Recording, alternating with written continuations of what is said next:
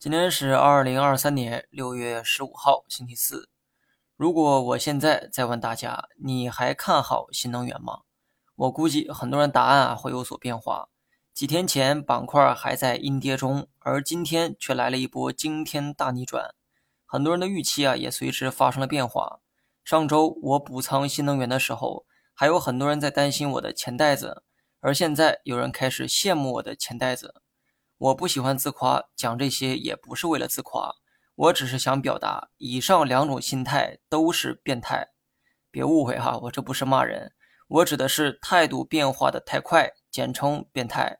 看价格跌了就看空，看价格涨了就看涨，态度随着价格变化而变化，这不是投资，而是投机。还是那句话，一两天的大涨啊，说明不了什么，我做的呢是长线。对与否还需要时间来印证，但是没关系，我有这个信心哈。就是不知道届时你们是否还在关注我。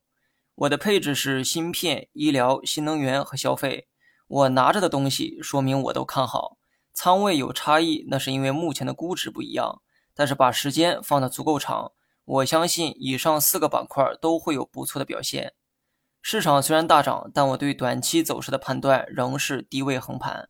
别看指数涨得高，今天上涨股票数量只有两千五百多家，下跌两千一百多家，比例呢大概是一比一哈，说明多数人的胜率啊仍是百分之五十左右。